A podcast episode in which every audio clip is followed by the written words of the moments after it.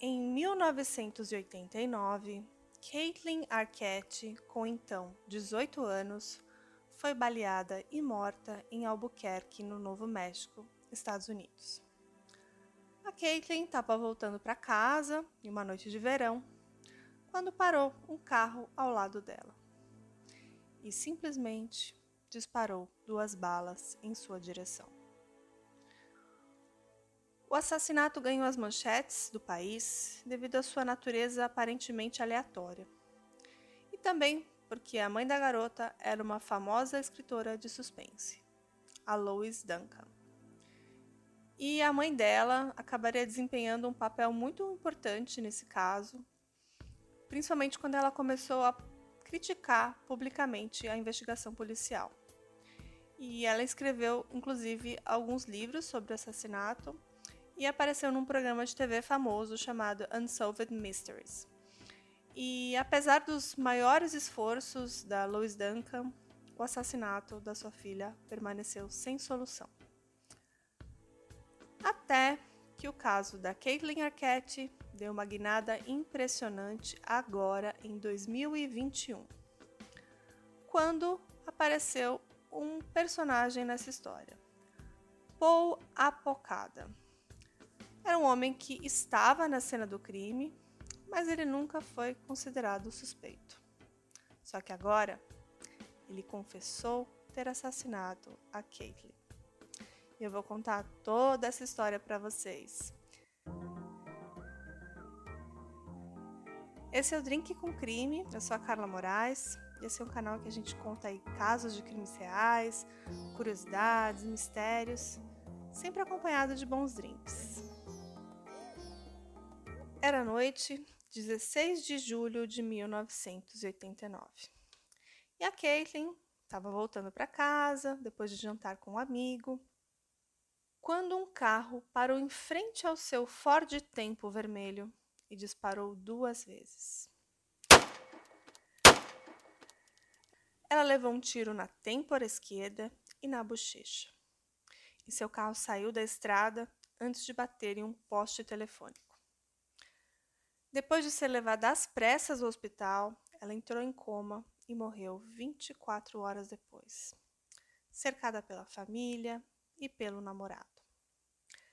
Ela tinha apenas 18 anos na época, tinha acabado de se formar na Highland High School em Albuquerque e ela planejava estudar na Universidade do Novo México no outono daquele ano. E ela tinha planos de se tornar uma médica. A polícia acabou por determinar que o assassinato da Caitlin teria sido um tiroteio aleatório. Mas a sua família não tinha tanta certeza disso. Como eu falei, a mãe da Caitlin era Lois Duncan, uma autora famosa de livros de terror adolescente. E parece que um livro famoso dela é o Eu Sei Que Você Fez no Verão Passado, e ela também escreveu uma série de romances best-seller na década de 70 e 80. E o pai dela era um engenheiro elétrico chamado Donald Arquette. E após o assassinato da filha, a Lois usaria suas próprias habilidades de pesquisa na tentativa de resolver esse caso. Porque ela estava muito frustrada com toda a investigação policial. Bom, contando a linha do tempo do que aconteceu naquele dia, Parece que a Caitlyn e o seu namorado Doug Nuggin teriam brigado no dia que ela morreu. Parece que depois de se formar no ensino médio, a Caitlyn se mudou para um apartamento com esse namorado, que era oito anos mais velho que ela. E o casal teria começado a brigar logo que foram morar juntos. Inclusive, ela disse à mãe que queria terminar o seu relacionamento com o Dunk. Entre outras questões, a Caitlyn falou que os amigos do Dunk zombavam dela e que ela, de certa forma, se sentia ameaçada por eles.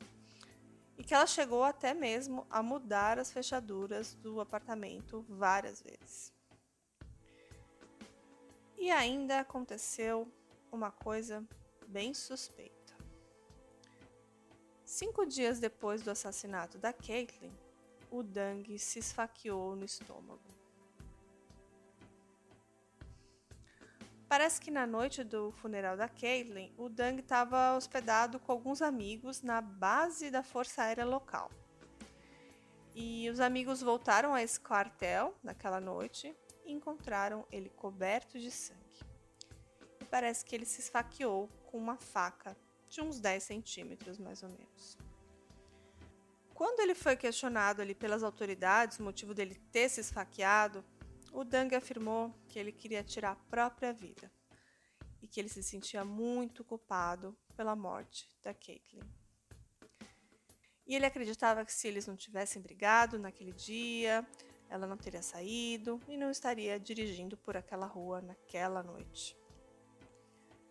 Bom, os investigadores liberaram o Dang de qualquer irregularidade após investigarem um pouco mas parte da família da Caitlyn ainda tinha muitas dúvidas sobre ele. Naquela noite, a polícia teria aparecido no apartamento do casal por volta das três da manhã para informar então o Dang sobre o tiroteio. Naquele momento, a Caitlyn teria sido levada ali ao hospital em estado grave, né, gravíssimo. E o Dang disse que naquela noite ele também tinha saído com os amigos e que ele encontrou uma nota manuscrita da Caitlin avisando que ela sairia à noite e que ela lamentava que eles tivessem brigado naquele dia. Depois de muito questionar o Dang, a polícia inocentou o Dang de qualquer envolvimento nesse assassinato. No entanto, a mãe dela, a Lois Duncan, acreditava que o Dang sabia mais do que estava dizendo para a polícia.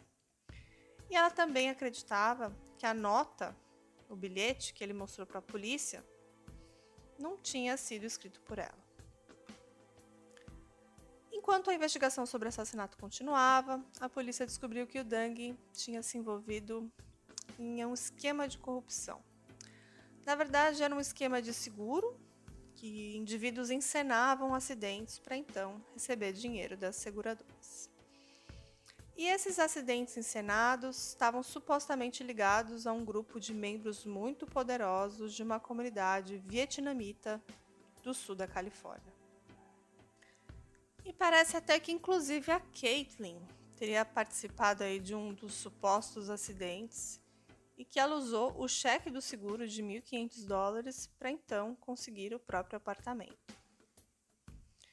E a família então especulou que talvez o conhecimento dela sobre esses golpes e o medo que ela pudesse então contar às autoridades é o que teria levado ao seu assassinato.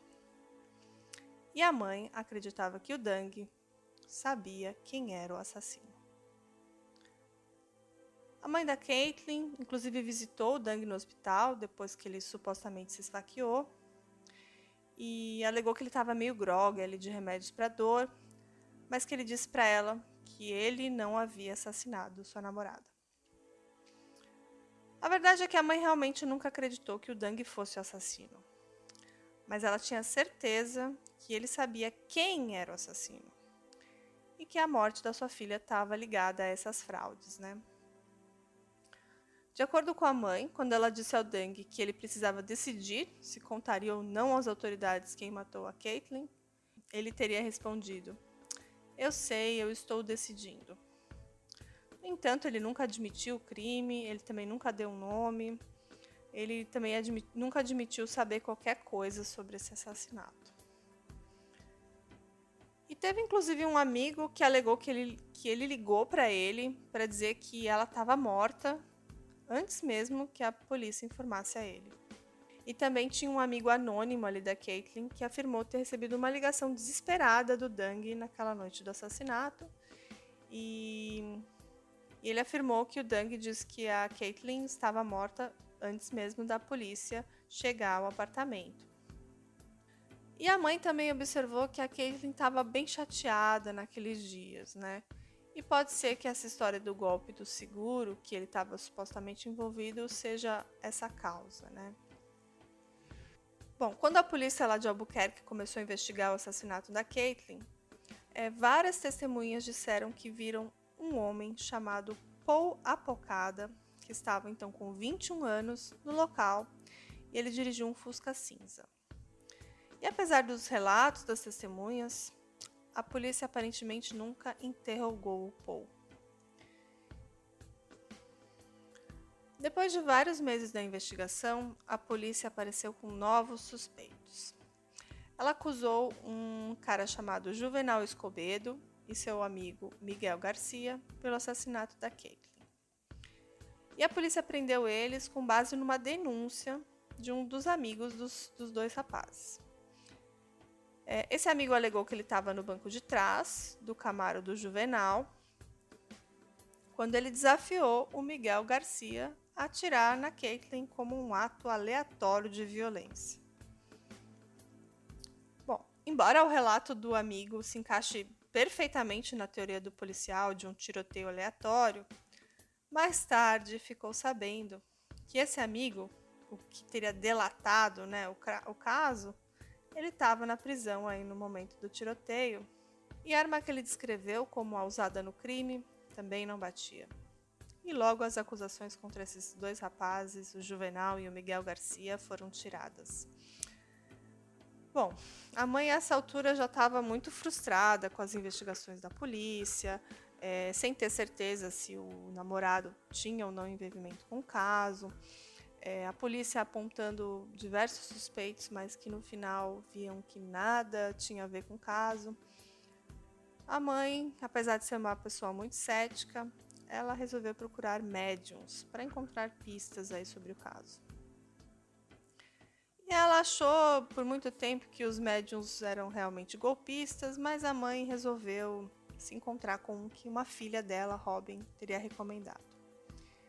E ela por muito tempo seguiu todas as suas pistas, indo até mesmo numa mansão muito remota e diversos outros locais, mas nada.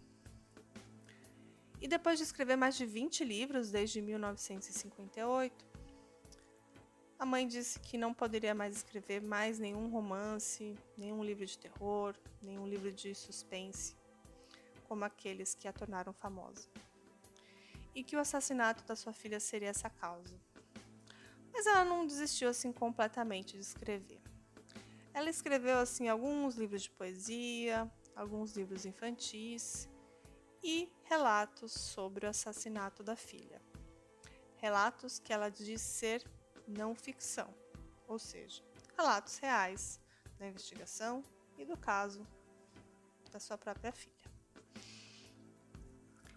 Em 1992, três anos depois do assassinato da Caitlin, ela publicou então o primeiro livro sobre o caso, chamado Who Killed My Daughter? Quem matou a minha filha? E nesse livro ela critica a investigação. E uma vez um policial falou que o livro dela era um livro de ficção. E ela foi publicamente dizer que não, que aquilo era um retrato preciso de como o caso foi tratado pelas autoridades, pelos investigadores e tudo mais. E ela publicou depois um segundo livro só em 2013, intitulado One to the Wolves, que é Um para os Lobos, algo assim. E, e ao discutir por que, a Lois Duncan teria esperado mais de 20 anos para publicar um outro livro, né? Ela disse, abre aspas, eu continuei esperando por um final, mas o caso permaneceu sem solução. A Lois Duncan faleceu em 2016 com então 82 anos, sem nunca saber ao certo quem matou sua filha Caitlin Arquette. E a polícia prendeu o Paul Apocada, de 53 anos, agora em julho de 2021, depois que ele resolveu confessar o assassinato da Caitlin Arquette que aconteceu lá em 89. E ele também confessou o assassinato de Althea Oakley, que era um outro assassinato não solucionado que aconteceu em 88, ou seja, um ano antes da Caitlin. E o Paul, ele alegou que ele havia decidido confessar os crimes que eram crimes de natureza maligna e sombria. E ele também confessou um terceiro assassinato em 88, depois da Altea, mas os detalhes desse caso ainda não foram divulgados.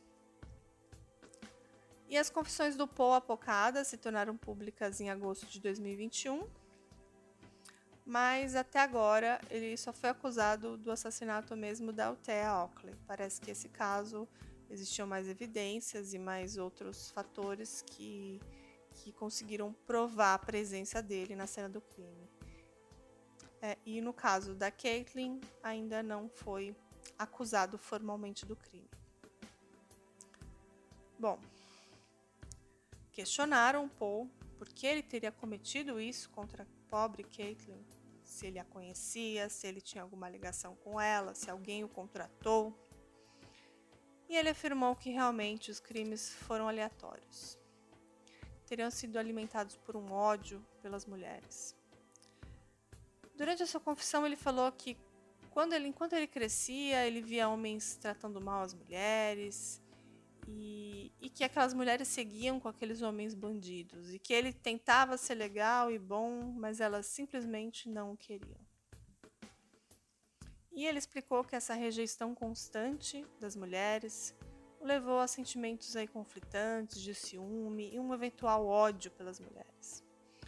Em uma coletiva de imprensa da polícia, as autoridades alegaram que a Caitlyn Arquette foi apenas uma vítima de uma oportunidade e que esse tiroteio foi inteiramente aleatório.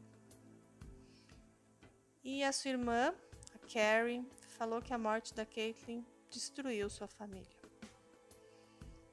Ela fala assim: Quando Paul Apocada atirou em minha irmã, ele assassinou a minha família. A Caitlyn era mais nova de cinco filhos e a sua irmã mais velha, Carrie, disse que o assassinato fez com que a sua família se distanciasse cada vez mais. E ela ainda diz: Depois disso, nossa família foi destruída. E a Carrie, hoje em dia, ela é uma criminologista que trabalha em Denver. E ela diz que, de certa forma, ela entrou na profissão por causa da morte da sua irmã. Então a família pôde finalmente ter uma resposta sobre quem matou a Caitlyn. Mas infelizmente a sua mãe não estava viva para saber sobre esse desfecho. E pelo que tudo indica, o seu namorado Dang nada tinha a ver com sua morte. Mas ele carregou aí o estigma de tê-la talvez mandado matar aí por muitos anos. E eu acho que essa confissão aí também foi para ele um alívio de certa forma, né? Então é isso, gente. Eu quis trazer esse caso correndo para vocês. É um caso assim bastante interessante, que eu acho que agora acredito que ele vai ser julgado pelo caso da Caitlyn. Ele agora está com 53 anos e já foi condenado por outros crimes. É, provavelmente vai ser condenado pelo caso da Altea. E acho que trouxe. Volta. E eu acho que isso trouxe um pouco de paz aí para a família. Felizmente a sua mãe não soube o que aconteceu com ela, apesar de ter lutado aí bravamente, ter usado todas as suas ferramentas para tentar encontrar uma solução, mas se o Paul não tivesse confessado, acredito que esse caso estaria ainda sem solução até hoje, né? Que a polícia fez um trabalho ruim, é, não existiam outras evidências que apontavam para ele, né?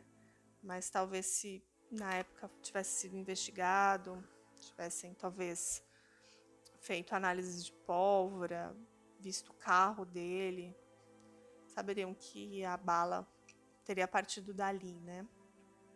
E que ele, infelizmente, era um maluco com ideias muito ruins sobre as mulheres, né?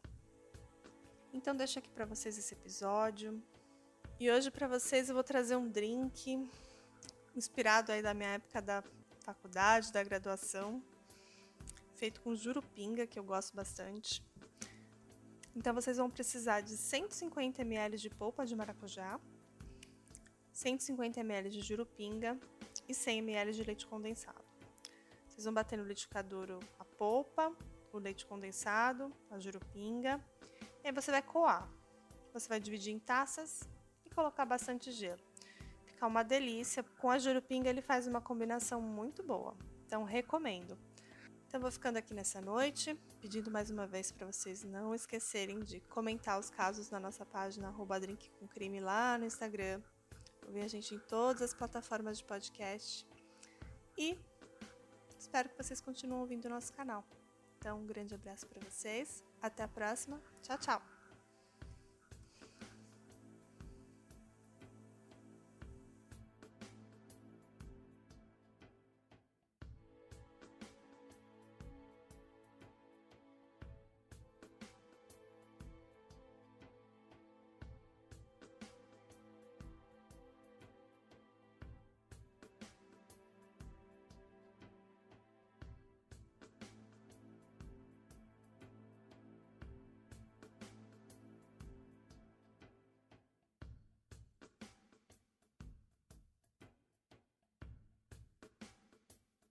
Hey, você se interessa por crimes reais, serial killers, coisas macabras e tem um senso de humor um tanto quanto sórdido? Se sim, você não está sozinho. Se você precisa de um lugar recheado de pessoas como você, venha conhecer o podcast Pátria Amada Criminal. Todas as semanas tentamos entender o pior da humanidade. Nesse processo, a gente ri, chora, fica brava, fofoca, porque afinal de contas é assim que a gente fala quando está entre amigos. Suas novas melhores amigas trevosas estão aqui no Pátria Amada Criminal.